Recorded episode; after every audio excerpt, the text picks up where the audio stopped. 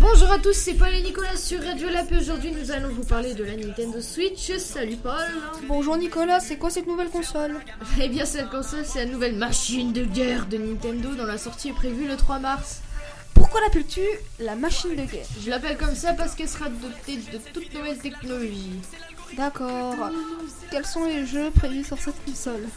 Et bah les jeux qui ont déjà été annoncés c'est The Legend of Zelda Breath of the Wild, One to Switch, Mario Kart 8 Deluxe, Super Mario Odyssey, Splatoon 2, que j'attends avec impatience, ARMS, Skyrim, The Elder Scrolls 5, Steep, I Am Setsuna, Dragon Quest 11, Siberia 3, Dragon Ball Xenoverse 2, Lego Worlds, Shovel Knight, Minecraft Story Mode 2, Minecraft, Just Dance 2017, Yuka Lady et tant d'autres.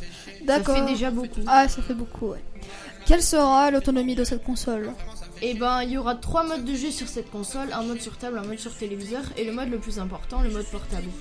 Il y a aussi un truc à préciser, c'est que maintenant les jeux seront plus sur euh, CD comme avant, ça sera sur cartouche. Hein.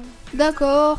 Et, et, Nicolas, tu nous as pas dit le prix de cette console Alors, l'autonomie sera de 3 à 6 heures, donc c'est plutôt pratique parce que si on veut y jouer en extérieur, ça sera possible vu l'autonomie.